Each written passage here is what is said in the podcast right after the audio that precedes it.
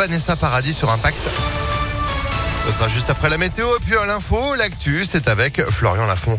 Bonjour. Bonjour à tous. La France condamne le tir de la Russie. La ministre des Armées, Florence Parly, a qualifié les Russes de saccageurs de l'espace. Moscou a reconnu hier soir avoir lancé un missile pour détruire l'un de ses propres satellites obsolètes en orbite depuis le début des années 80, mais a jugé hypocrite les déclarations de Washington qui l'accuse d'avoir mis en danger l'équipage de la station spatiale internationale.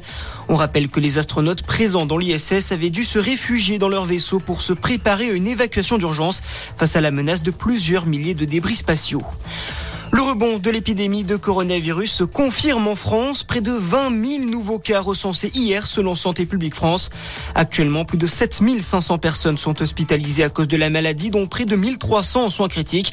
D'ailleurs, une étude gouvernementale montre qu'il y a 9 fois plus d'entrées en soins critiques chez les non-vaccinés que chez les vaccinés de plus de 20 ans.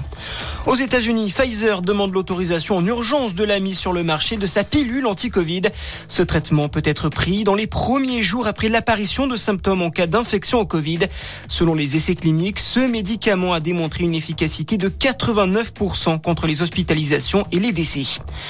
Dans le reste de l'actualité, la nouvelle demande de remise en liberté de Cédric Jubilard sera finalement examinée lundi prochain par la Cour d'appel de Toulouse.